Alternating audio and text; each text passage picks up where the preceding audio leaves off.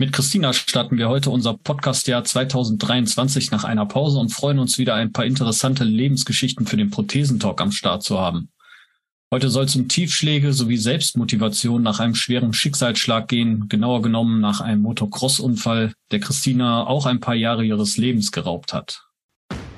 Deutschland geht gemeinsam weiter. Herzlich willkommen zum Prothesentalk, dem Podcast von und für Prothesenträger, Angehörige, Orthopädietechniker, Ärzte, Therapeuten und alle, die mit Prothesen im täglichen Leben zu tun haben.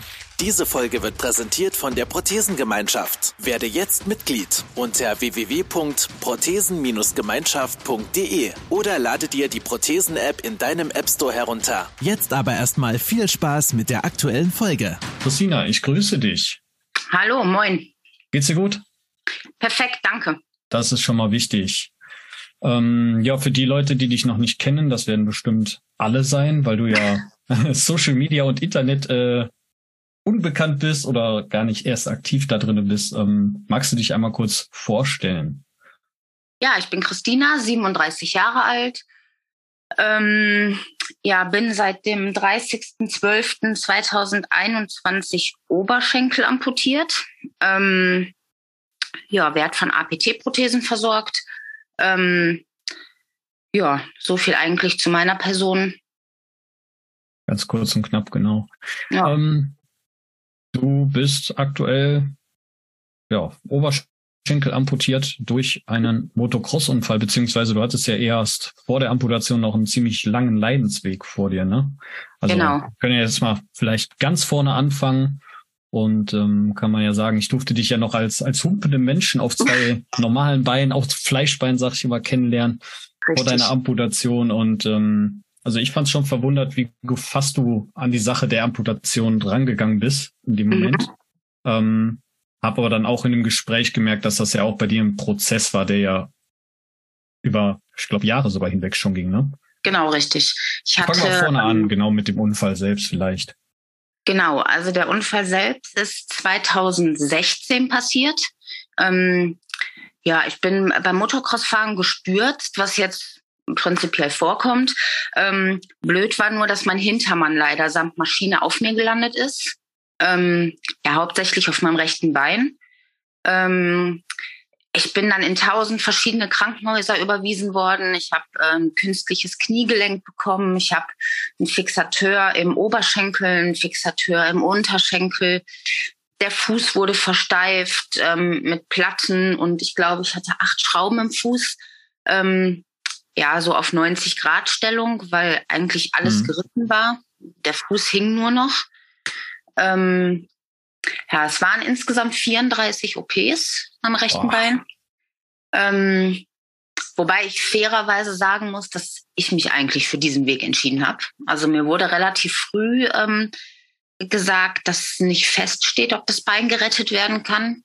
Okay, das war so ziemlich am, am Anfang äh, der Unfallmiserie, hat man dir das schon direkt gesagt genau. und gar nicht erst gesagt, genau. hey, wir kriegen das hin, sondern wir sind sehr, sehr unsicher, ja. das Bein also, behalten zu können. Hm. Genau, die waren relativ fair, das muss ich wirklich sagen. Also ähm, ja, es war halt ein langes Gespräch, wo im Endeffekt gesagt wurde, pass auf, wir versuchen alles, wenn du den Weg mit uns gehen möchtest. Ähm, wie der Weg ausgeht, wissen wir aber nicht. Hm. Ähm, ich habe mich dann damals dafür entschieden, für jede scheiß OP ähm, immer mit der Hoffnung, ja, das eigene Bein einfach behalten zu können. Also ich ja. wusste für mich auch, was davon abhängt. Ich war Fahrlehrerin, brauchte beide Beine. Ähm, der Leidensweg war scheiße, das möchte ich auch gar nicht schönreden. Das war mit Schmerzen verbunden. Ähm, unzählige Reas, äh, unzählige Krankenhausaufenthalte, teilweise über fünf, sechs, sieben Wochen. Ähm, aber der Gedanke, mir das Bein abnehmen zu lassen, der war für mich tatsächlich komplett abwegig. Also, hast du gar nicht für dich selber im Kopf äh, irgendwie vereinen können, weil du hast, klar, kann ich ein bisschen nachvollziehen, du hast dein Bein noch dran und irgendwie muss genau. man es ja reparieren können. Also ich weiß ja nicht, was war denn die, die, der Hauptschaden, also die Diagnose von deinem Bein, sage ich jetzt mal? Ähm, ich hatte diverse Oberschenkelfrakturen. Ähm, das Knie war komplett zertrümmert, da war nichts mehr als Knie zu erkennen, äh, diverse Unterschenkelfrakturen. Ähm, dann war dieser Peroneusnerv heißt er, glaube ich, mhm. der war komplett zerrissen. Also ich ähm, hatte gar keine Funktion mehr im Fuß. Der hing wie so ein, ich habe immer gesagt, wie so ein Schnitzel hing der unten an meinem Bein. Ich konnte den halt nicht mehr selber von alleine hochziehen. Ähm, ja, habe trotzdem irgendwie immer versucht äh, zu laufen und bin halt dadurch ständig gestürzt, weil klar, wenn du den Fuß nicht hochziehen kannst, stolperst du ja mehr, als dass du läufst irgendwie. Ähm, mhm. Also eigentlich war das Bein komplett, komplett kaputt. War also belastbar. Muskeln gerissen, Sehnen gerissen. War es denn zwischenzeitlich nochmal belastbar, weil du sagtest, du ja. hast da versucht noch mit zu laufen? Ja, Okay. Also ähm, nach, ich habe dann künstliches Kniegelenk eingesetzt bekommen. Ich bin natürlich 90 Prozent der Zeit auf Krücken gelaufen. Ja. Ähm, aber tatsächlich wurde es irgendwann so gerichtet, sag ich mal, dass ich ähm, auf Zehenspitzen laufen konnte. Also den Fuß konnte man leider nicht mehr in 90 Grad versteifen. Der war so ein bisschen ja in Vorfußstellung versteift. Das heißt, ich mhm. konnte nur auf Zehenspitzen laufen. Ähm, aber ich konnte laufen. Also viele haben immer zu mir gesagt, mein Gott, was machst du? Und ne, das Bein sah auch nicht mehr schön aus. Ähm, das war auch kein normales Gangbild. Also klar, wenn du dir vorstellst, du läufst immer nur auf Zehenspitzen. Ich hatte Rückenschmerzen, ich hatte Nackenschmerzen. Ähm, der Unterschenkel war komplett verkümmert. Also das war wie ein Ärmchen. Ähm, aber es war mein Bein. Ja ich finde mich da ein bisschen wieder. Ich hatte deine, deine Leidensgeschichte gar nicht mehr so ganz ähm, auf dem Schirm so detailliert und äh, mhm. muss ja sagen, ich hatte ja genau, also auch nach zwischen, zwischen Unfall und Amputation hatte ich auch so eine Phase, wo sie mir die Ferse zwar versteift haben, aber der Vorfuß war so abgekippt, dass ich auch genau, genau. auf den Zehen und auf dem Ballen hinter diesen Zehen gelaufen bin und äh, kann da das Gefühl ein bisschen nachvollziehen, zumal man möchte ja, oder durch den Druck, den man ja auf diesen Teil des Fußes ja drauf gibst, hebelst du ja immer wieder. Du mhm. hebelst immer im Sprunggelenk genau. und das, was mich immer dabei irritiert hat, das Sprunggelenk hat nie weiter nachgegeben. Das wird ja nicht mobiler, sondern du versaust mhm. dir eher das Knie dadurch, was sich nach hinten durchdrückt. Ne? Ja. ja. Also das fand ich schon echt ähm, eher heftig und kann da auch den Schmerz und äh, die, die, Nicht-Belastbarkeit da mhm. ein bisschen nachvollziehen. Ja. Das ist echt übel. Aber von 2016 bis 2021, das sind ja. verdammte fünf Jahre, die dann mhm. damit rumgemacht hast. Wahrscheinlich voll auf Tabletten, auch vom Schmerzlevel her, oder ging das? Absolut. Ähm, also zum einen auf Tabletten ähm, und zum anderen hat sich bei mir, ähm, das heißt CRPS, das ist so eine, ähm, also wenn du oft operiert wirst, dann merkt dein Gehirn irgendwann nicht mehr, also dein Körper wehrt sich einfach gegen sich selbst, gegen alles. Das ist ähm, so eine chronische Schmerzstörung, die dafür sorgt, dass deine Nerven komplett durchdrehen. Okay. Ähm, das Bein schwillt extrem an, wird extrem rot. Also es wird, ähm, die Haut sieht irgendwann aus wie Pergamentpapier. Ähm, das gibt offene Stellen, da die Haut einfach reißt. Ähm, das Gewebe stirbt aber ab weil sich, wie gesagt, dein Körper so ein bisschen gegen dich selbst wehrt. Mhm. Ähm, und daraufhin wurde mir ein Neurostimulator eingesetzt.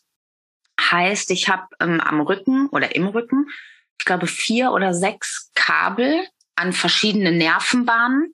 Ähm, und im also so an der, an der Oberseite, sag ich mal, des Po's sitzt ein Generator implantiert und der gibt immer so Stromimpulse ab, damit okay. sich die Nerven wieder so ein bisschen regenerieren und ne?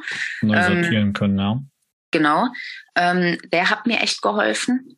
Ähm, aber klar, du hast einfach dauerhaft Schmerzen, ne? Du bist gereizt, ähm, ja, deine Voll. Familie leidet. Das ja. kennst du, glaube ich, auch. Bei dir wahrscheinlich noch ein bisschen schlimmer, weil du Kinder hast. Ne? Das ist natürlich nochmal eine ganz andere Situation. Das ähm, war, es war, es war Fluch wie Segen. Also auf der einen Seite genau. haben die mich schon immer ein bisschen mit abgeholt und mhm. ähm, ich habe mich auch von denen fordern lassen, aber ja, wenn es halt zu viel war und ich brauchte meinen Rückzug, ähm, musste man denen das dann auch mal klar machen. Mhm. Und man braucht dann halt auch mal wirklich seine Ruhe, ne? weil man einfach nicht auf 100, sondern auf 150 Prozent die ganze Zeit läuft gefühlt. Ja. Aber jeder sieht, ähm, okay, jetzt sitzt du wieder und für die bist du auf einem Level von 50 Prozent vom Kopf mhm. her. Ne? Ja. Und, äh, das ist echt schwer, dann den Leuten beizubringen manchmal, ähm, weil man es halt nicht so direkt sieht, wie es einem geht. Und die ja. sagen, oh, ja, du musst jetzt mal aufstehen, du musst dich jetzt mal mehr bewegen. dabei ja. bist du einfach schon völlig im Overload und kommst da gar nicht mehr auf diese normalen 100 Prozent einfach hin. Ne? Ja. Also Schmerzen sieht man ja halt nicht. Ne? So, du, du kannst es, sagen, ich habe Schmerzen und ähm, die Schmerzen, die gehen ja einfach überall. Ich hatte dann Kopfschmerzen, weil ich Nackenschmerzen hatte. Nackenschmerzen hatte ich, weil ich in der Hüfte natürlich komplett immer schief gelaufen bin. Ähm, du kannst nicht helfen, ich sag mal Haushalt, Einkaufen etc., wie du willst. Ähm, also das ist ja nicht nur dein eigener Leidensweg, das ist ja auch der Leidensweg deiner Familie. Ne? Ähm, ja. Ich weiß gar nicht, in wie viel unzähligen Krankenhäusern meine Eltern mich besucht haben. Ähm, unzählige Reas. Mein Gott, das sind ja hunderte Kilometer, die du dann weg bist. Ähm, also ich glaube, das war für alle kein schöner Weg. Und trotzdem habe ich halt die ganze Zeit stur gesagt, ich ziehe das durch. Mir ist das nicht egal, aber ähm, ich ziehe das durch. Dieses Bein muss gerettet werden. Ja, weiß ich nicht. Da habe ich mich wahrscheinlich an was geklammert, was irgendwie, ja. Ich sehe das immer als, als Prozess. Also dein Kopf ähm, hat dir gesagt, du möchtest das so machen und dann, ja gut, da sind wir jetzt vielleicht auch, äh, glaube ich, ähnlich vom Kopf her, dass wir sagen, wenn wir was wollen, dann wollen wir das halt auch. Und ja. äh, es dauert halt, bis man akzeptiert, okay, so wird's halt nicht weitergehen. Und dann kommt meistens irgendwo so ein kleiner Aha-Effekt, der einen dann so ein bisschen im Kopf vielleicht umkrempelt. Also bei mir waren es zum Beispiel, dass ich dann Prothesenträger gesehen habe, die äh, ohne Probleme glücklich durchs Leben gelaufen sind. Und äh, mhm. da habe ich nochmals die Sportler gesehen, sondern nur in der BG-Klinik dann Leute, die frisch amputiert wurden und habe da mit zwei, drei Leuten gesprochen und ähm, da kam dann erst bei mir so in der Schmerztherapie dann richtig der Gedanke auf, so, boah, vielleicht wäre das auch ein Weg für dich, einfach mal, ne? Gab es da bei dir so einen Moment oder? Nee.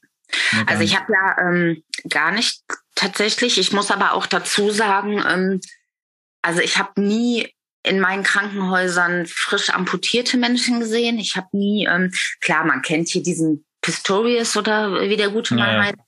Ähm, aber sonst im Alltag, in, ich habe mich nie mit Prothesen beschäftigt. Ich habe nie Prothesenträger bewusst jetzt gesehen. Bestimmt habe ich irgendwo mal einen gesehen, aber überhaupt nicht ähm, für mich bewusst. Ich habe mich damit auch nie beschäftigt.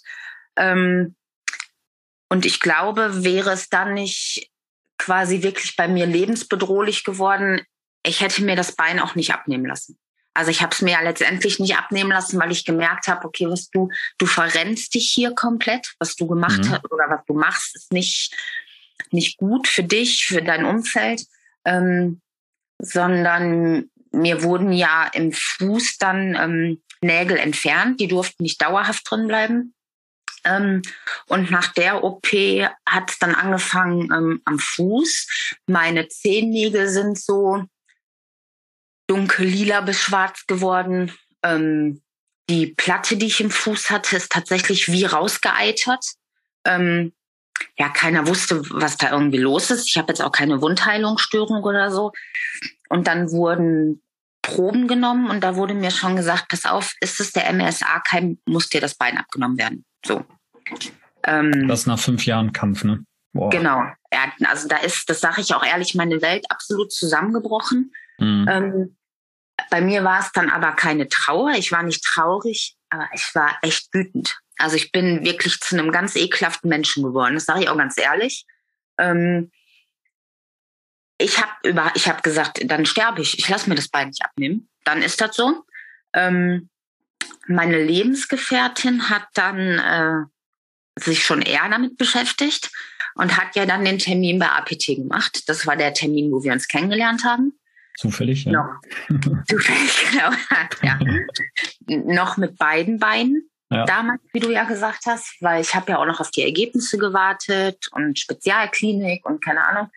Ähm, und ich habe ja da gesessen wie das größte Arschloch der Welt, ne? Also, dass Marc und Karina, die Prothesenbauer dort vor Ort, überhaupt noch mit mir reden, ist schon. Äh, ähm, ich habe da bockig gesessen wie ein Kleinkind, weil ich mir gedacht habe, erzählt mir, was ihr wollt. Das wird bei mir eh nicht passieren. Ähm, Genau, dann haben wir beide ja geredet und das war tatsächlich das erste Mal. Also du bist ja da reingekommen in kurzer Hose, wahrscheinlich auch ganz zufällig.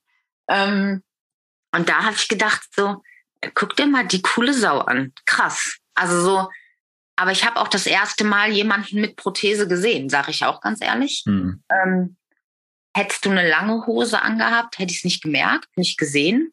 Ähm, ich habe nur gedacht, krass, ey, der ist fröhlich, der ist cool, ähm, der erzählt dir hier, was er alles macht. Ähm, der steht hier in kurzer Buchse vor dir irgendwie, als ob das das Normalste der Welt wäre. Ähm, ja, und ich glaube, das war der Punkt, wo ich das erste Mal gedacht habe, ähm, ich glaube, meine Welt würde ja gar nicht so zusammenbrechen, wie ich das in meinem Kopf hatte. Ähm, ja, und dann kamen aber auch schon die Ergebnisse aus dem Krankenhaus. Ich glaube, zwei oder drei Tage später, ich weiß es gar nicht mehr. Ähm, und dann hieß es halt MSA-Keim, wenn der hochgeht und zu einer Sepsis wird, dann wirst du sterben. Ja gut, und dann wurde es halt abgenommen. Ne? Dann hieß es noch Unterschenkel oder Oberschenkel. Wir wissen nicht, wie hoch der Keim schon ist. Mhm. Ähm, der Keim hatte sich aber leider an die ähm, an dieses künstliche Kniegelenk, an diese Knietap hatte der ah, sich schon gehaftet. Genau. Und dann war es halt hm. klar, es wird eine Oberschenkelamputation. Ne? Und dann konnte man ja. aufgrund des künstlichen Kniegelenks dann wahrscheinlich auch kein, keine Knieex-Amputation mehr machen. Ne? Genau, richtig, ja. ja also es okay. war, ähm, also die haben mir natürlich gesagt, wir versuchen jeden Zentimeter deines Beines zu retten. Ich habe ja auch ein ziemlich, Gott sei Dank, ziemlich lang, stumpf. Es gibt ja weitaus äh, höhere Amputationen. Ähm, aber die haben wirklich äh, ja quasi im OP sich den Knochen angeguckt und dann musste es halt so hoch natürlich abgenommen werden. Der Knochen, der war schon richtig zerfressen. Also im OP-Bericht steht, es war wie ähm, Matsche einfach nur noch. Ähm, ja. Und dann also, war das dass Bein das trotzdem, dass das trotzdem noch funktioniert hat die ganze Zeit, ne? Ja. Irgendwie. Also es war ja, ja klar, das in dem Moment machen dann auch die ganzen Schmerzen und sowas Sinn, wenn der Körper sich von innen schon auffrisst ja. Äh, natürlich muss das wehtun. Also wenn man sich überlegt, man bricht sich so einen Finger jetzt mal als ganz gesunder Mensch und das verheilt und das tut ja schon saumäßig weh oder mhm. den nach acht Wochen in so einer Schiene wieder äh, alles benutzen zu können, das zieht schon wie Sau. Und wenn man sich dann dabei überlegt, äh, so einen Selbstzerstörungsprozess im Körper zu haben, das muss einfach wehtun. Ne? Ja, ja, ich habe das aber auch gemerkt. Zehn Minuten mit dem Hund, also mein Bein ist angeschwollen wie, äh, also man hat schon gesehen, okay, irgendwas stimmt hier gar nicht mehr. Ähm, hm. Ja, aber ich war im Kopf einfach, ähm, einfach irgendwie nicht, nicht richtig da. Keine Ahnung, das war ganz komisch irgendwie. Das ist aber, wie gesagt, also erstmal, man will seinen Körper ja auch erhalten und zum Zweiten ja. mit den ganzen Tabletten, die ja die Schmerzen stimulieren soll, die in meinen Gefühlen eigentlich mehr auf die Psyche gehen, als dem mhm. Körper einen Dämpfer verpassen. Also du kriegst es, ja, ja, du kriegst eigentlich, kriegst du dadurch eher ähm, die Psyche ein bisschen eingedämmt, dass du die Schmerz vielleicht nicht so krass wahrnimmst. Aber den Schmerz stoppen können die ganzen Tabletten irgendwie nicht. Nee. Weiß nicht, ob man da allgemein eine falsche Vorstellung von Schmerzmitteln hat oder so, keine Ahnung. Aber ja, ich glaube, der Körper wird ja auch irgendwann immun. Ich meine, du hast ja auch Ewigkeiten Schmerzmittel ja. gegessen. Ähm, Voll, du bist immer nur im Hochdosieren irgendwann ja. immer weiter. Und äh, wenn du dann die erstmal rausnimmst, dann merkst du erstmal, was du deinem Körper die ganze Zeit mhm. gegeben hast. Ne? Also ich habe ähm, hochdosiert Morphium äh, in mich reingescheppelt. Ähm, das war echt ein Entzug. Also ich habe wirklich ähm, mit Schweißausbrüchen, mit Übergeben, mit Durchfall, mit äh, Schüttelfrost. Ja. Also ich hatte tatsächlich, da sieht man erstmal, was der Körper durchmacht. Ne? Ich hatte ja. echt Entzug. Ja. Definitiv, das kenne ich auch. Ja, dann liest du da nachts wach, bist am Spitzen die Socke, weißt dich nicht mehr zu beschäftigen. Ja. Du bist einfach vollkommen fertig, ja. Ja. Aber noch kurz zu deinem, deinem ersten Termin äh, bei den Prothesenmenschen bei Marc und Carina. Äh, ich erinnere mich da auch noch sehr gut dran. Und äh, tatsächlich hat der Marc mir im Vorfeld, hatte er mich gefragt, ob ich zu diesem Termin dazukommen könnte, weil ich an dem mhm. Tag tatsächlich auch wirklich einen Termin hatte. Ähm, er rief mich dann aber vorher an, so von wegen, ähm, komm mal besser nicht dazu, weil psychisch, äh, boah, man, man konnte dich nicht so ganz einsortieren, wie du gesagt hast. Also es war wirklich schwer, ja. dich einzuschätzen, gerade ja. beim Erstgespräch dich kennenzulernen. Ähm, war dann wahrscheinlich dann doch erstmal richtig, dass man mit dir alleine spricht. Und ähm, dann war es ja hinten raus so, dass euer Termin einfach länger gedauert hat, als mhm. er geplant war und ich ein paar Minuten zu früh da war und dadurch saßt du dann überhaupt noch da. Sonst hätten wir uns vielleicht noch im Aufzug getroffen. Und äh, hab, ich habe halt auch gemerkt, okay, da ist jemand, ähm, gerade wenn man vor einer Amputation steht, du musst dich informieren, du, du willst das vielleicht ja. nicht. Ähm, das sind so viele Faktoren.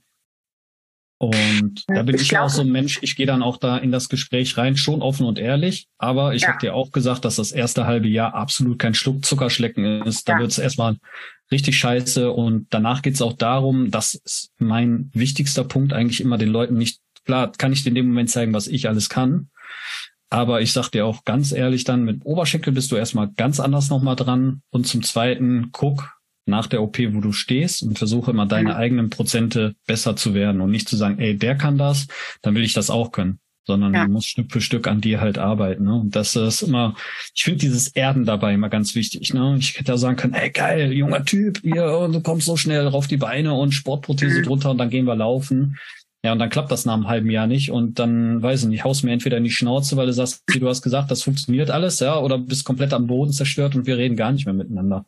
Ja. Das äh, ist was, was mir dann persönlich auch immer ein bisschen Freude bereitet, wenn man danach sieht, okay, guck mal, sie will zwar jetzt laufen, aber ich meine, du hast jetzt auch andere Hobbys gefunden und das feiert man ja dann auch so ein bisschen zusammen ja. und äh, finde ich auch total mega, wie sich das jetzt entwickelt hat.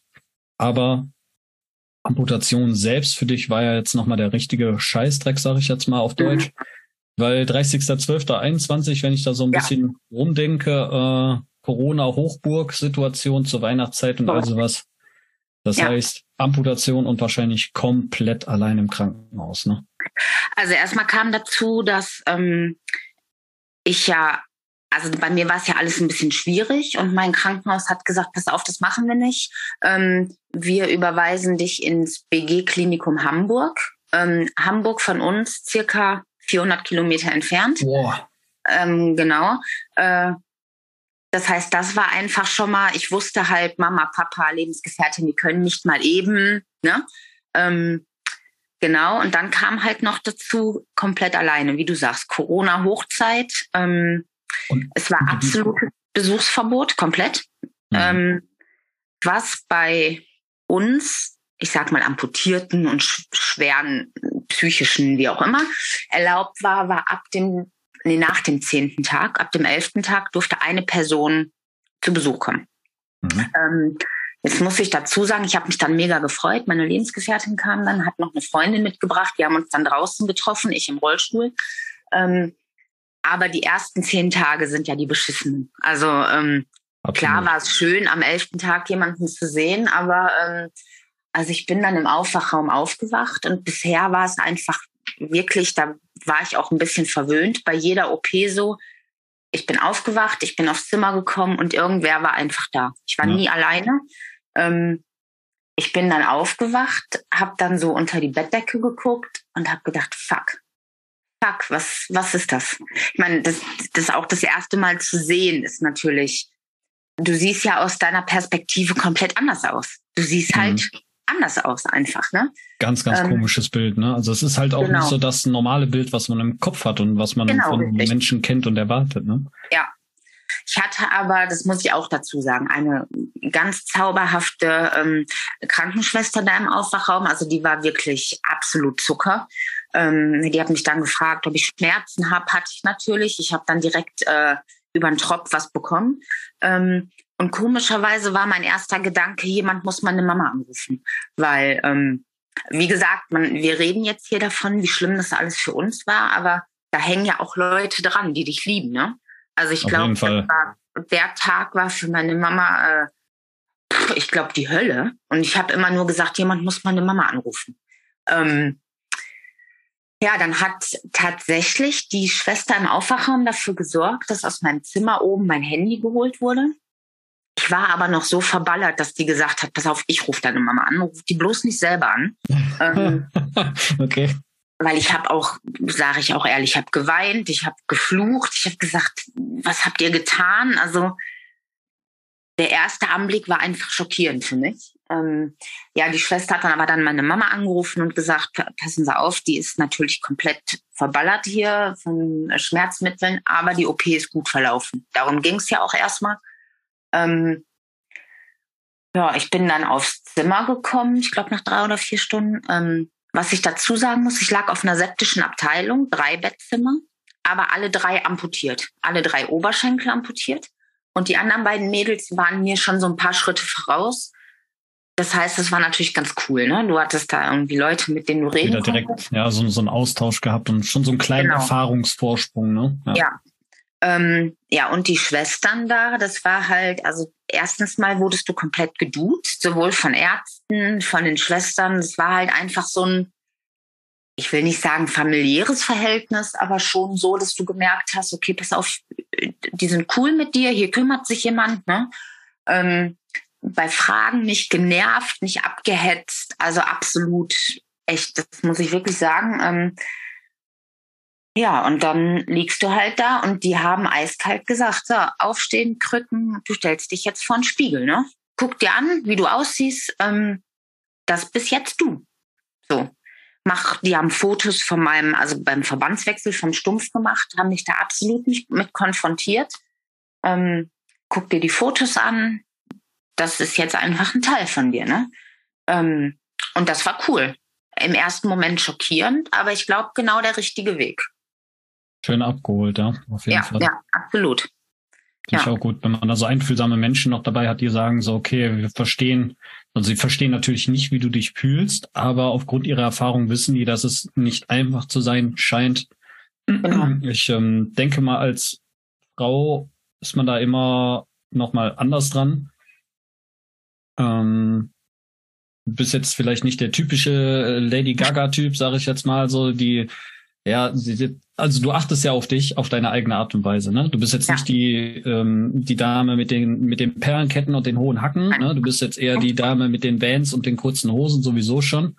Ja. Aber wenn man dich mal beobachtet, sind deine Vans trotzdem sauber, ja, und deine Hose ist trotzdem in Ordnung. Ja, also das meine ich halt. Du bist halt auf deine eigene Art, achtest du auch auf dich. Ja. Das passt ja dann halt im ersten Moment zerstört es ja irgendwie das das Bild eines selbst. Ja. Ne? So dieses typische und wie geht's jetzt auch weiter? Ja. Ja, und auch, das sind jetzt in vielen Ohren ähm, wahrscheinlich absolut lächerliche ähm, Gedanken, aber ich meine, du wirst da vielleicht auch irgendwie das mitfühlen können. Dir fehlen auch einfach viele Tattoos, ähm, an denen du auch vielleicht gehangen hast, die mit Erinnerungen verbunden waren, die, äh, ne? Ähm, also es wird dir wirklich ein großer Teil deines Körpers, aber auch deines Lebens einfach abgeschnitten.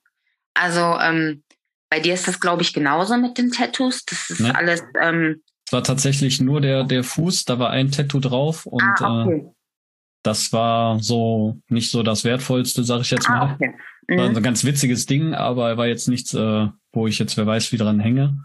Okay. Ähm, ansonsten war das restliche Bein tatsächlich eins der wenigen Sachen, die noch mhm. tattoo-frei okay. waren. ja, bei mir halt, also ich bin ja auch ähm, ziemlich voll. Ähm, ah, doch bei mir waren da schon so ein paar Sachen bei, ähm, ja, wo ich ein bisschen traurig war einfach. Schöne Erinnerungen einfach. Ähm, mhm. Ja, und du siehst anders aus. Also es ist, ich, du siehst anders einfach aus, ne? Das ist, ähm, ja, wie du sagst, ich bin jetzt nicht die typische Frau, die sich irgendwie hübsch schminkt oder das ist nicht mein Ding, aber ähm, ja, es kommt halt, ich trage ja meine, meine Socken immer relativ hoch zu den Vans, ne? Ähm, dann kommt die Überlegung, wie ziehe ich Socken jetzt an so einer Prothese mhm. an? Also alles so, das sind eigentlich dumme Sachen, aber die, ich hatte ja, die das fuckt, das fuckt mich tatsächlich aber auch ab. Also ja. das ist, äh, ich brauche eigentlich kein Cover an meiner Prothese, aber für vernünftig Socken tragen würde ich mir schon fast genau. ein Cover da drum basteln lassen. Ne?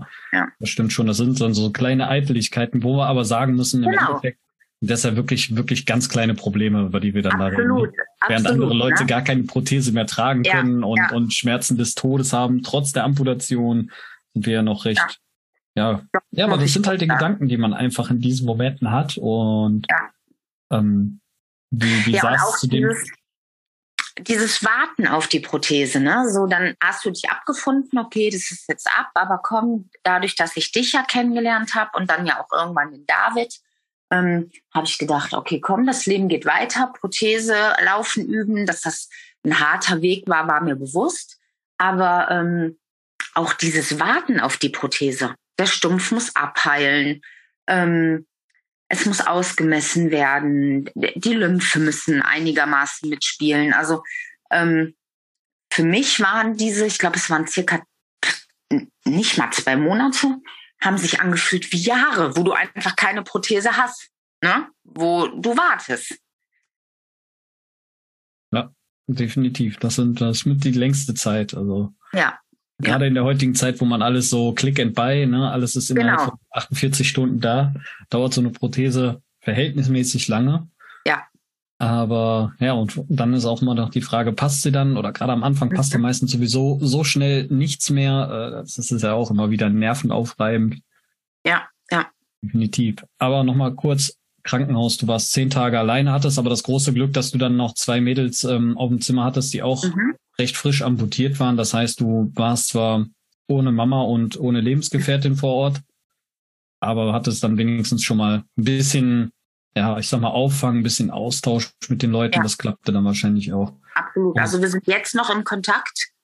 Ähm, das war ein großes Glück, glaube ich, ja. Das war, das war gut. Warum hat man nicht dich in eine näher liegende BG-Klinik äh, verwiesen? Ähm, es wurde noch eine Klinik angefragt. Ich kann dir jetzt gar nicht genau sagen. Ich meine, es wäre Duisburg gewesen, aber ich, ich bin nicht ganz sicher. Auf jeden Fall mhm. irgendwas hier in der Nähe. Ähm, ja, und die haben das abgelehnt. Okay. Ähm, also die haben gesagt, das ist einfach zu, zu komplex, zu kompliziert ähm, und haben dann tatsächlich auch auf Hamburg verwiesen. Ähm, okay. Genau, und so ist es dann letztendlich. Also ich musste auch sagen, ich habe meinen Ärzten dann wirklich vertraut. Die sind ja auch ja. einen langen Weg mit mir gegangen. Ähm, und ich habe einfach darauf vertraut, dass die das nicht machen, um mich zu ärgern, sondern wirklich, ähm, dass da eine Idee hintersteckt. Und meine Amputation, meine Verheilung, ähm, das ist ja wirklich nach Bilderbuch verlaufen. Mhm. Ähm, und von daher glaube ich, dass das ja tatsächlich die richtige Entscheidung war. Ja. Finde ich gut. Ja. Es ist natürlich hart, wenn man sagt, so boah, zehn Tage ohne die Family, wobei man ja fairerweise sagen muss, wir haben ja wenigstens noch die Möglichkeit der Videotelefonie zum Austausch, ja. wenn man dann so ein bisschen klarkam. Und dann hattest du immerhin noch ähm, vernünftiges Personal um dich rum, mhm. wo du sagst, du hast dich gut gefühlt. Das ist dann nochmal, wenn du da nicht richtig beachtet wirst, die Leute nur im Dauerstress sind und also was, was bestimmt jetzt auch durch die ganze Zeit, ähm, wie sich das entwickelt, mehr und mehr kommen wird, dass die Leute ja wirklich überm Limit. Also eigentlich sind sie ja schon am Limit, aber dass sie mhm. dann überm Limit arbeiten müssen, das ist echt äh, gerade in den Bereichen, wo dann Gliedmaßen abgetrennt werden, wo, wo einfach lebensverändernde Sachen operiert werden, auch Körperteile entfernt, was weiß ich nicht, äh, keine Ahnung, was es noch alles gibt, ähm, wo die Leute wirklich mal kurz aufgefangen werden müssen. Ne? Ja. Also das ja. ist schon echt, äh, also, ja, da hast du echt Glück gehabt. Gut, also ich hatte am, ich glaube, zweiten Tag nach der OP, es kann auch der dritte gewesen sein, direkt einen Psychologen am Bett sitzen. Ähm, ja, also die, waren da schon sehr, sehr daran, denen war sehr daran gelegen, ähm, dass es einem gut geht. Ähm, und das hat es auch einfacher gemacht. Absolut. Also es war eigentlich ähnlich wie das Gespräch mit dir. Es wurde halt ganz klar gesagt, pass auf, ist scheiße. Ähm, die nächsten Monate werden Tränen fließen, du wirst Schmerzen haben, aber du wirst an die Zeit zurückdenken und dir denken, okay, war kacke, aber jetzt, jetzt ist cool, wie es ist. So. Und tatsächlich, ich habe deine Worte im, im Ohr, als ob es gestern gewesen wäre. Hm. Es ist eins zu eins genau so passiert. Ist bestimmt nicht bei jedem so. Ich habe wirklich, wirklich viel Glück gehabt. Ähm, ich habe viel Glück gehabt, dass ich bei APT gelandet bin. Also da bin ich heute noch dankbar für. Ähm, es ist tatsächlich vom Krankenhaus bis jetzt eigentlich, ich würde sagen, nach Bilderbuch und tatsächlich auch nach deinen Worten verlaufen. Ich habe viel mhm. Scheiße gefressen, gerade in der Reha. Also das war äh, kein Zuckerschlecken. Ähm, aber es ist jetzt an einem Punkt, ja, man läuft sich mal eine offene Stelle, ähm, man hat mal Druckschmerzen. Ähm, aber es ist eigentlich so, dass ich sage, Gott geht's mir eigentlich gut. Ja tatsächlich. Richtig. Ja, und genau deswegen ja. finde ich solche, solche Peer-Gespräche, also dass da keiner nackig einfach reingeschripst wird und so, wir müssen nicht jetzt amputieren, sondern dass jeder Amputierte im Vorfeld mindestens mal die Chance hat, auch mit einem ähm, Amputierten zu sprechen, der ja in einem gewissen Kreise einfach ist, also der mit der Amputation halt klarkommt, der auch mhm. geradlinig ist und damit umgeht und keine, keine Zauberei verspricht. Ja. Auch auf Augenhöhe ist. Also ich hatte damals zum Beispiel ein Gespräch mit einem auch ich habe mir im Internet selber Menschen gesucht, mit denen ich mich bewusst unterhalten habe, wo ich sagte, okay, die, die haben genau das vermittelt wie ich auch, deswegen bin ich da auch so ein Fan von, das so zu vermitteln, weil es einfach richtig ist in meinen Augen. Ähm, dann hatte ich einen älteren Herrn noch im Krankenhaus gestellt bekommen, der kam um die Ecke, Oberschenkel amputiert, mit einer Prothese, mit Lederriemen dran, mit allem. Ich dachte, boah, ich sag so, was wird noch gebaut? Ja, sowas, wenn der Kunde das wünscht, dann wird das noch so gebaut und, oh, und Gottesgrotten. Ich sag, wie sieht wie das aussah schon alleine. Ne? Der konnte natürlich auch, weil das alles mechanisch steinalt war, total schwer damit laufen. Da habe ich mir echt gedacht, boah, damit machst du, also der lief so wie ich mit dem Fuß. Hätte ich ja. jetzt vorher nicht schon andere Leute gesehen, die deutlich runder liefen, auch mit einer Oberschenkelprothese, äh, war das schon eher ein ja. abschreckendes Beispiel. Ne? Also da muss es so, ja. ja. Also wie gesagt, aber allgemein der Austausch, ähm, den, den sollte man da hingehend definitiv fördern. Mhm. Ähm, dann hast du gerade schon gesagt, du hast in der Reha ziemlich Scheiße gefressen. ja, Warum? es ist halt, ähm, also tatsächlich glaube ich wegen mir selbst. Ich habe dann ähm, ja die Prothese gehabt. Ähm, ach Gott, Marc und Karina haben äh, geändert und also das war wirklich perfekt, hat die gesessen für mich. Ähm, ja, und ich wollte dann natürlich, ne? Mein Ziel war absolut, ich gehe ohne Gehhilfe, ohne irgendwas aus dieser Reha raus.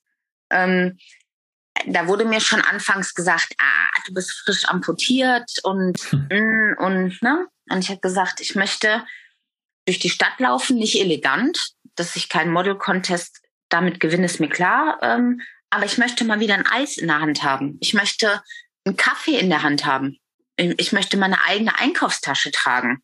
Kaffee ähm, mit Deckel drauf ging vielleicht, ne? Ja. ähm, ja, tatsächlich wurden aus sechs Wochen Reha acht Wochen. Wir haben zwei Wochen verlängert.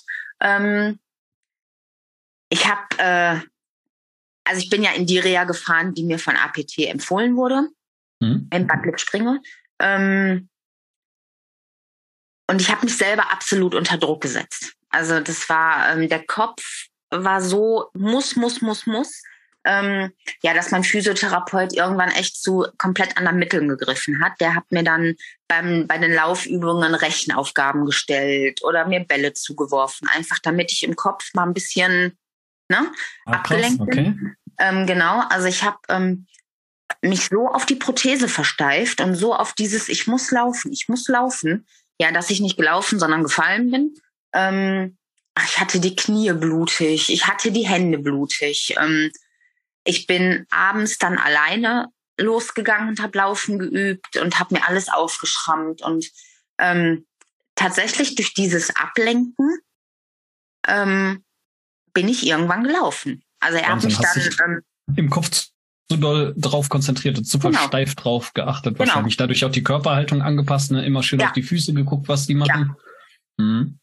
Krass. Und ähm, er hat mir dann halt eine Hand gegeben, einfach damit ich irgendeine Sicherheit habe. Das hat mir auch gereicht tatsächlich. Ich habe ihm auch blind vertraut. Ähm, und er hat mir halt Rechenaufgaben gestellt und erzähl mal und hat mich, hat mir echt komplett an die Backe gelabert und habe mich aber dann dabei irgendwann losgelassen. Und ich habe das gar nicht gemerkt, so bewusst, ne? Ja, und dann sagt er, bleib mal stehen und ich bin stehen geblieben und dann hat er gesagt, du bist gerade ganz locker 100 Meter komplett alleine gelaufen. Und das war wie ein Schalter im Kopf bei mir. Und ab dem Tag bin ich ohne Krücken, ohne irgendwas durch die Reha gelaufen. Nicht äh, das Gangbild, was ich jetzt habe. Ähm, ja, aber erstmal selbstständiges Laufen, genau. eigenständiges Fortbewegen. Ja. Ne? Das ist ja so das mein erste. Essen Ziel. selber holen. Im Speisesaal, klar, die mit Gehstocken oder mit was auch immer haben ihr Essen gebracht bekommen. Ähm, ich konnte mein Abendessen alleine holen. Ich konnte alleine meinen Teller tragen. Das war halt, ähm, nein, das war einfach schön. Ja. Ja. ja, das sind dann so genau diese kleinen Ereignisse, die man dann für ja. sich selbst auch mal feiern muss. Ne? So, ja. Du fängst jetzt halt woanders wieder an, du bist nicht mehr da, wo du mal warst.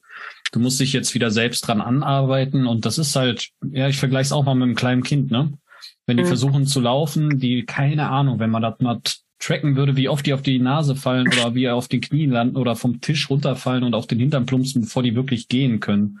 Ja. Ich glaube, da wäre man auch bei keine Ahnung, wie viel zigtausend Versuchen.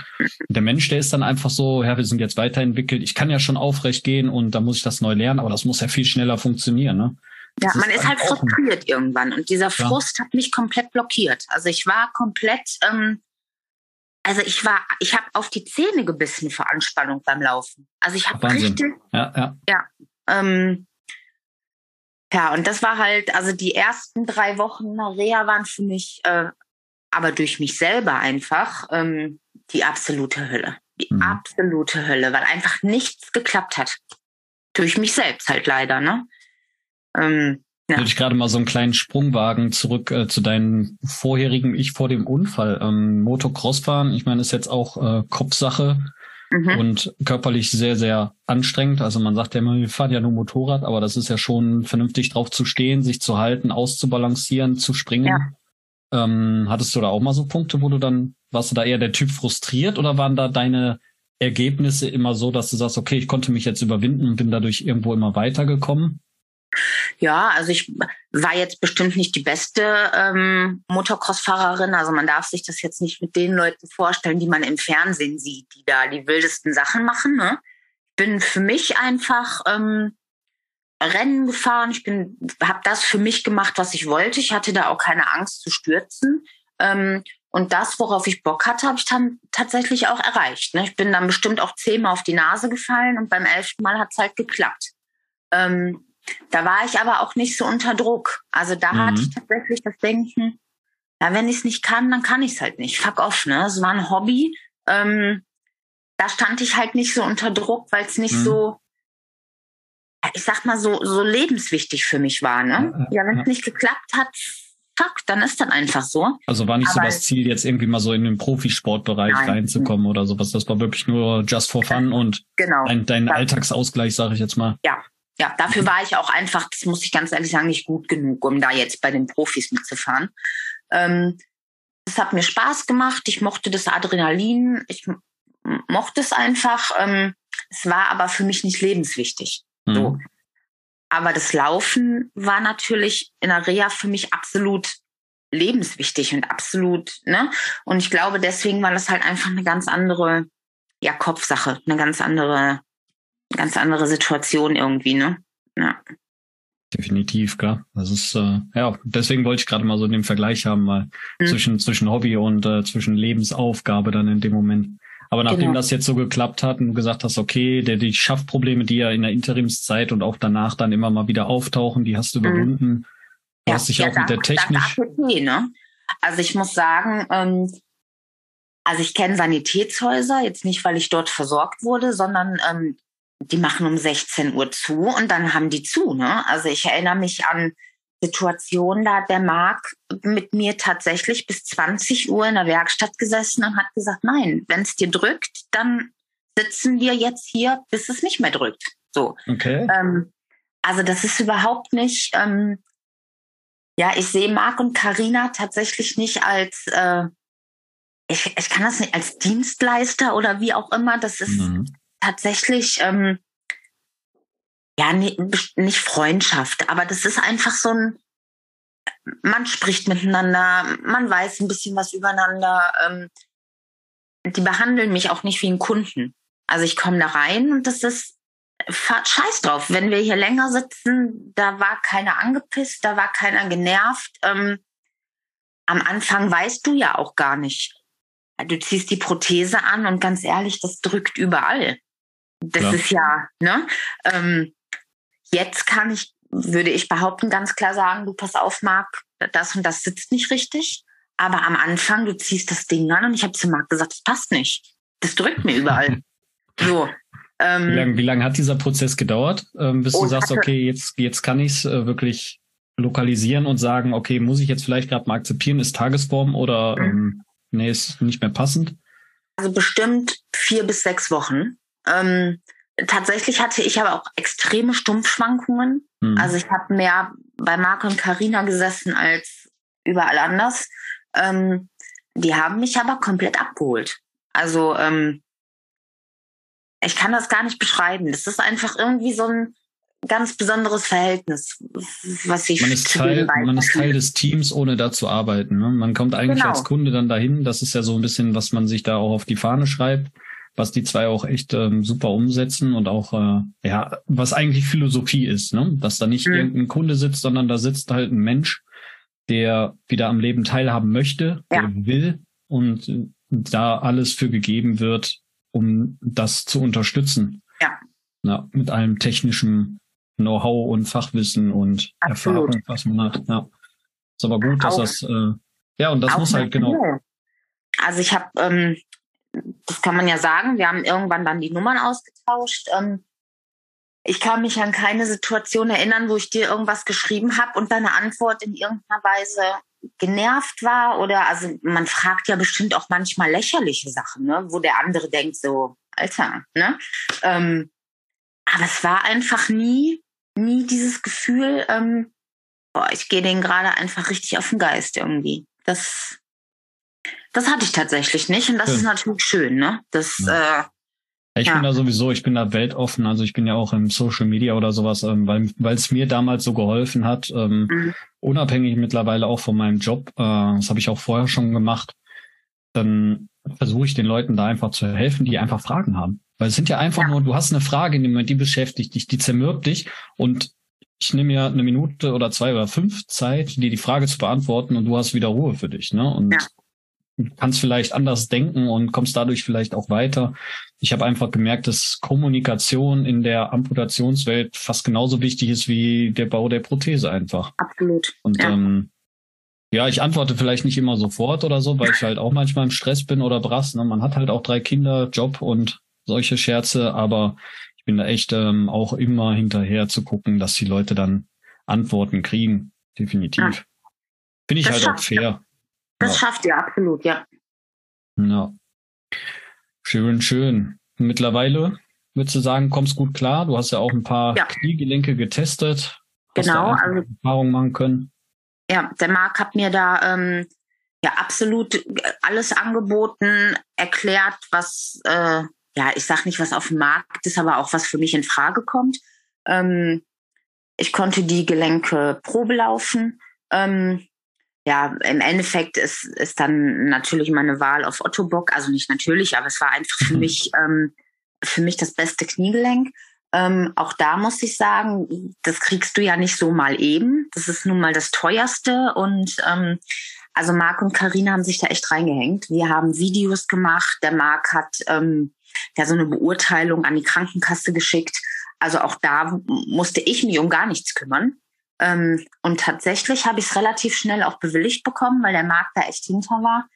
Ähm, ich habe ja jetzt auch meinen ersten Carbonschaft. Ähm, und seitdem, äh, also absolut, absolut glücklich, ja. Du bist aufgrund ähm, des Unfalls, ist das, ist das eine Privatversicherung oder bist du da unfallversichert gewesen auf der Rennstrecke oder ist das ganz normale Krankenkasse? Ganz normal gesetzlich versichert, ja. Ach krass, okay. Ich hätte jetzt gesagt, so für diese Rennabteilung oder sowas muss man dann. Äh, nee, das machst du nur, wenn du es professionell machst, tatsächlich. Okay. Ähm, nee, hätte ich es mal gemacht. hätte, hätte Fahrradketten. Ja, wollte ich gerade sagen. Ähm, aber ähm, nee, nee, leider nicht. Leider das heißt, auch kein äh, oder ähnliches.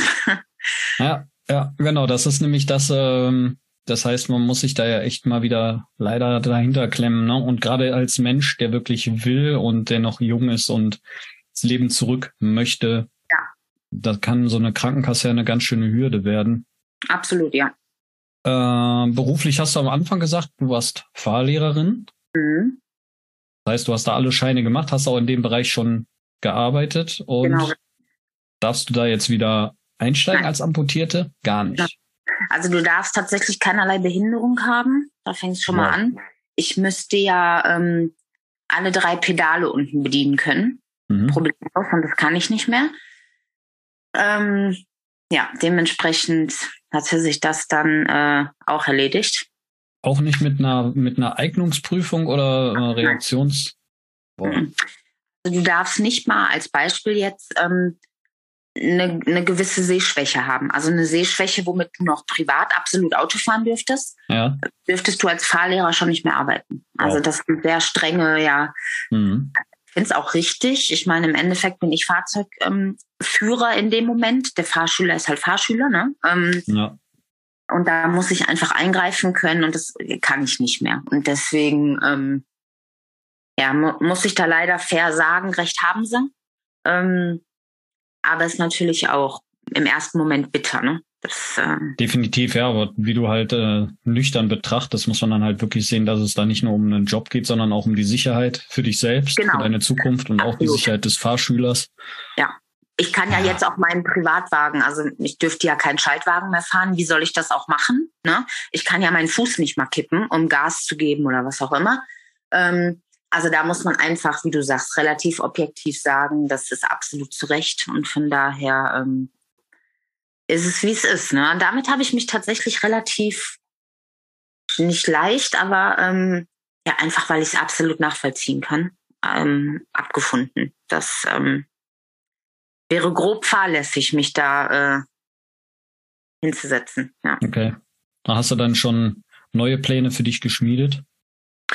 Ja, so, so ein paar Ideen ähm, hätte ich. Ich würde ja tatsächlich, hatten wir ja auch schon drüber gesprochen, gerne so in die in die Demo-Patient und äh, amputierten Geschichte einsteigen. Mhm. Ähm, mache jetzt erstmal die zweite Reha und äh, ja, werde mich in der zweiten Reha mal sammeln und ähm, mal überlegen, was genau es jetzt wird. Ähm, ja, so ganz konkret äh, sind da noch keine Pläne, aber ich denke, ähm, ja, da wird sich was finden. Ne? Das genau. Ist, also du ja. bist ja auch so ein Mensch, du, du gehst ja offen in die Welt und du, du sprichst und ähm, so kommt man eigentlich auch dann immer weiter. Also sich zu Hause genau. zu vergraben, bringt da halt nichts. Ne? Egal ja, wie es einem dann gerade geht, da muss man halt ein bisschen kommunikativ ja. werden. Ja. Jetzt noch die Fragen aller Fragen. Ja. Willst du nochmal auf eine Crossmaschine steigen? Für dich ja. Für mich ja.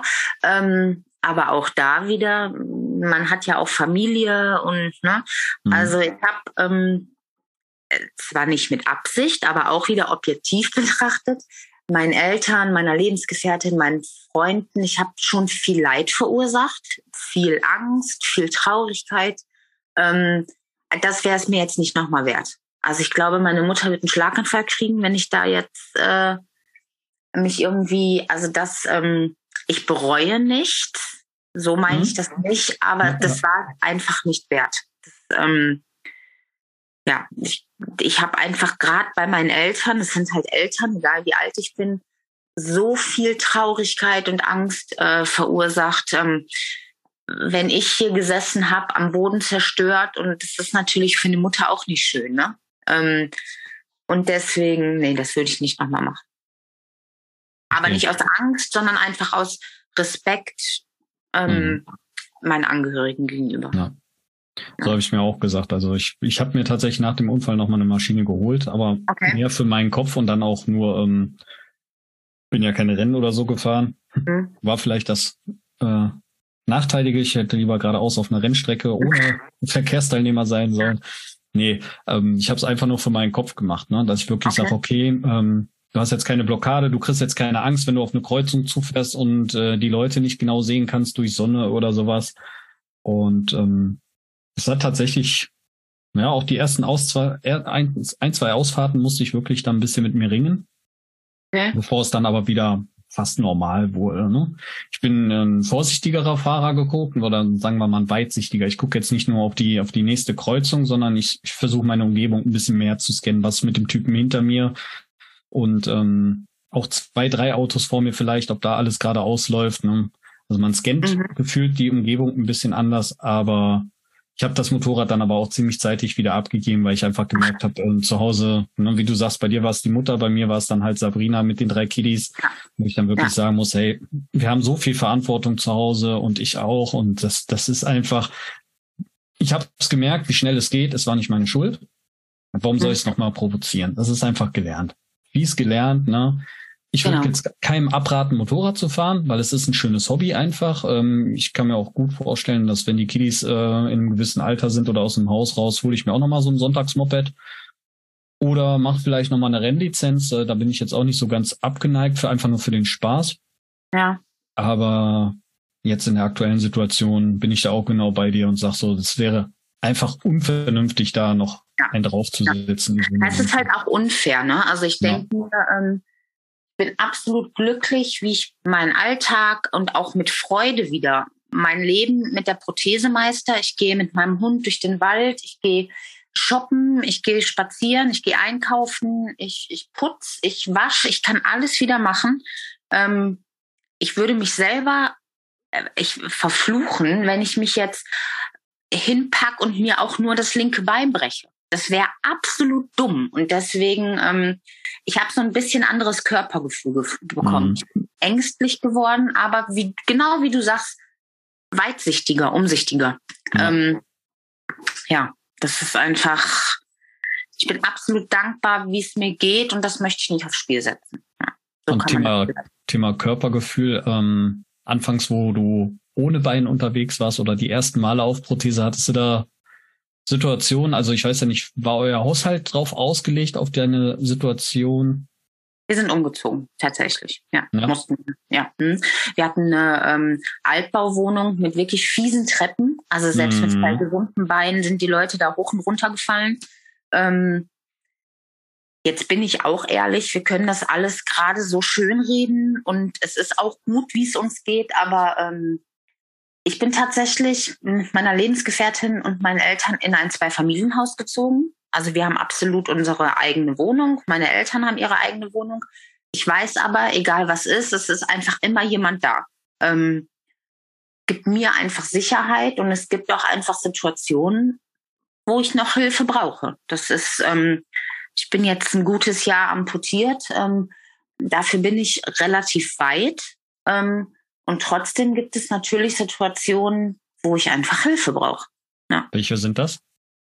Ähm, ich sag mal ganz doof ein Großeinkauf. Ich kann, mhm.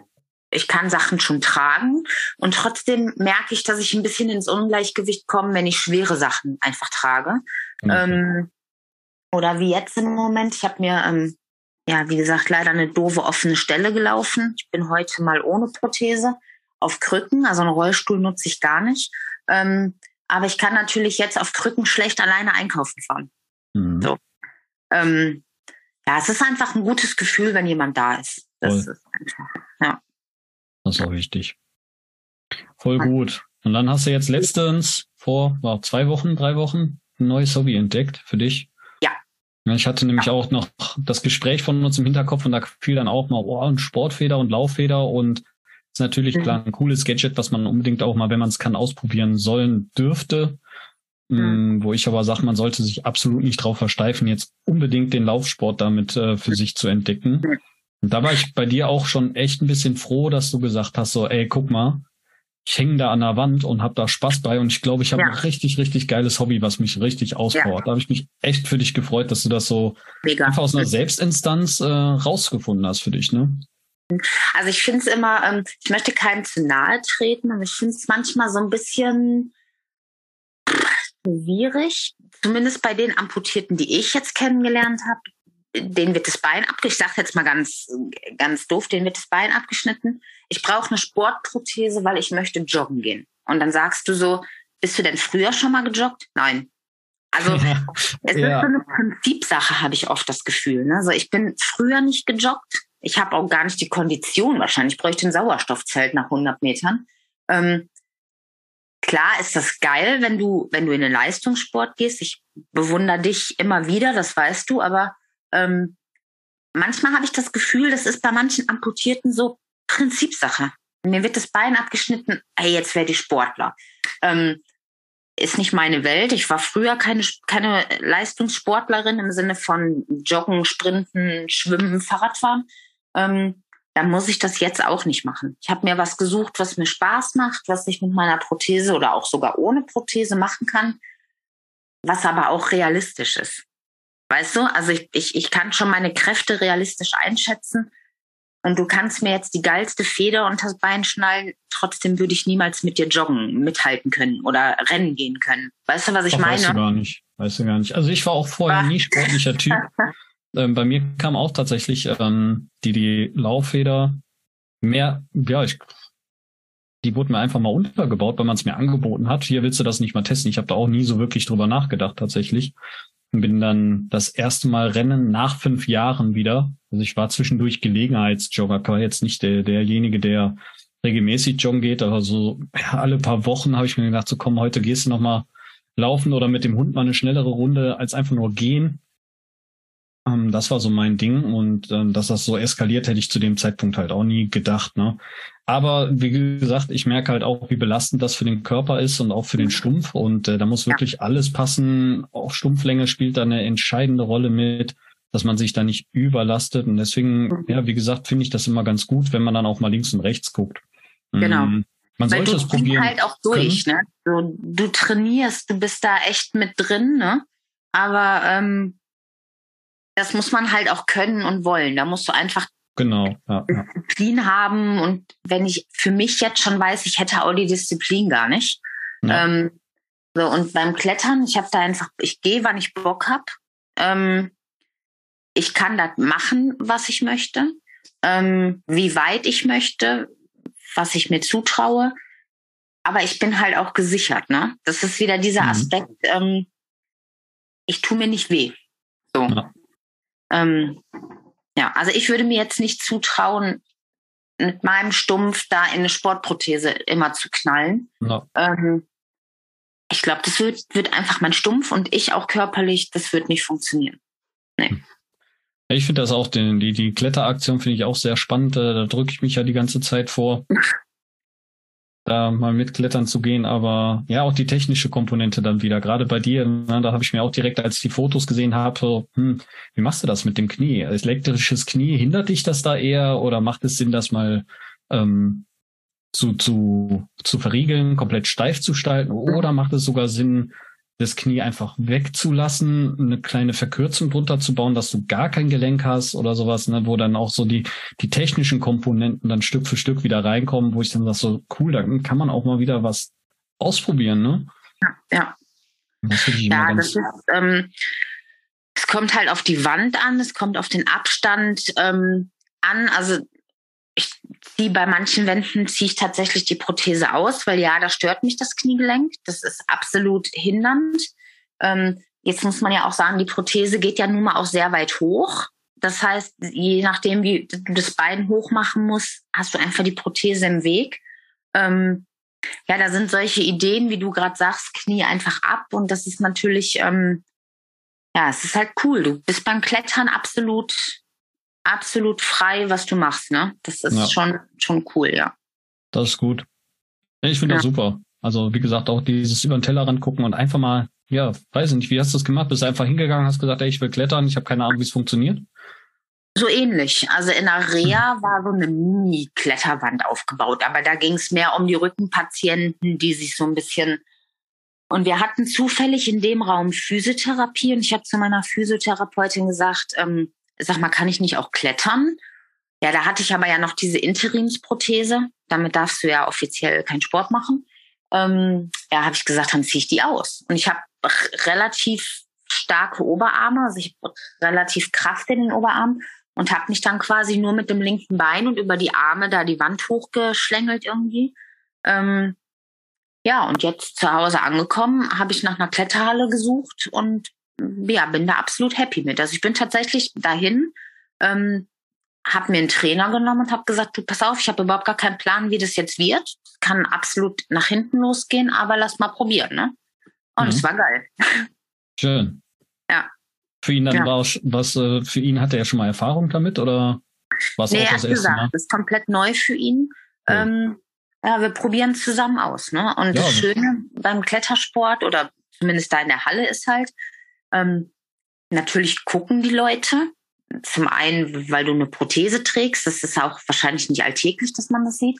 Und zum Zweiten, weil das sieht natürlich anders aus, wenn ich kletter, als wenn jetzt jemand mit zwei ja. gesunden Beinen da hoch. Äh, ähm, die, die geguckt haben, die haben aber einfach sehr bewundernd, sag ich mal, geguckt, haben auch nachher gesagt, ey, geil, wie du da hochgehst und cool, ne? Ähm, aber es ist halt kein Wettkampf. Du misst dich mit keinem. Du kannst dein Tempo machen. Du kannst, weißt du, also du bist nur auf dich fokussiert. Und das genau. ist für mich halt mega cool. Ne? Ja. Finde ich auch, das ist mit das Wichtigste, dass man da einfach nur Spaß und eine gute Zeit genau. mit den Leuten drumherum hat. Und äh, ja. hey, vielleicht kriegst du trotzdem durch irgendwen mal, der auch technisch ein bisschen affin ist und dich beobachtet hat und sagt, probier mal das und das aus, was dich dann wieder nach vorne bringt. Und also was, ja. äh, wodurch du dann aber besser klettern kannst und dich ein bisschen sicherer fühlst oder noch mehr Spaß dabei hast. Ja. Das finde ja. ich immer wichtig. Voll gut. Genau. Ja, cool. Jetzt noch eine abschließende Frage für dich. Hast du ja. Wünsche an die Prothesenversorgung? Was sollte man ändern? Gesetzlich oder technisch? Was auch immer dir jetzt zuerst in den Kopf reinschießt. Also, ähm, ich kann ja nur von mir sprechen. Da kann ich tatsächlich nur sagen, ändern gar nichts. Ich finde, ähm, bei jedem frisch amputierten oder bei jedem, der wie bei mir jetzt vor einer Amputation steht, sollte ein Kim, ein David ähm, oder sonst wer am Start sein. Ich weiß, ist wahrscheinlich einfach zeitlich nicht möglich, aber ähm, es ist natürlich geil für den, der da sitzt, ähm, mal so ein bisschen Hilfestellung und ein paar ehrliche Worte zu bekommen. Ähm, ja, gesetzlich, es wäre natürlich cool, wenn man ähm, nachweist, du pass auf, ich bin jung, ich bin sportlich, ich habe Bock auf irgendwie was, dass mir auch als Kassenpatient jetzt beispielsweise eine Sportprothese zustehen würde oder ein Wechselcover, weil meine Prothese sieht natürlich übel aus vom Klettern. Ähm, Aber das ist ja auch eine Sportart, beziehungsweise dann da eine sportlich angepasste äh, Prothese. Also in dem Fall wäre es dann eine Kletterprothese. Ja. Genau. Das wäre halt cool einfach, ne? Ähm, aber ansonsten, wie gesagt, ich wurde noch nirgendwo anders versorgt. Ich kann einfach nur sagen, tatsächlich würde ich bei APT nichts ändern. Ne?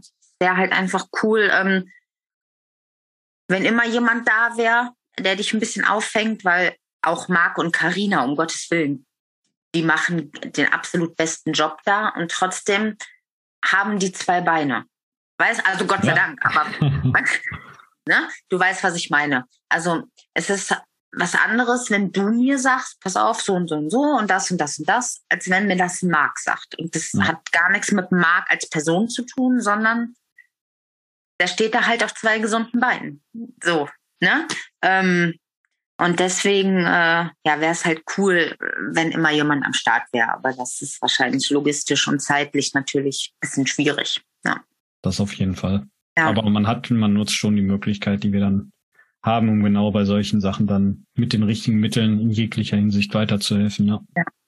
ja. Perfekt. Ja. Geil. Ich danke dir für deine Zeit, für deine offenen Worte. Ich hoffe, Sehr dass wir wieder geschafft haben, Leute zu motivieren oder ein bisschen aus dem Loch zu holen oder Fragen zu beantworten, die vielleicht irgendwo im Kopf rumschwirrten. Wenn ihr noch Fragen an Christina habt, könnt ihr euch gerne über uns melden. Stellt da den Kontakt gerne her oder beantworte euch vielleicht sogar die Fragen direkt. Und ansonsten würde ich sagen, danke dir, Christina. Ich danke dir. War cool. Sehr schön. Und den restlichen Zuhörern würde ich sagen, bis zur nächsten Folge. Ciao. Vielen Dank, dass du wieder mit dabei warst. Die Folge wurde präsentiert von der Prothesengemeinschaft. Bewerte diesen Podcast und empfehle ihn deinen Freunden und Bekannten. Aber schalte vor allem auch nächste Woche wieder ein zu einer neuen Folge des Prothesentalks.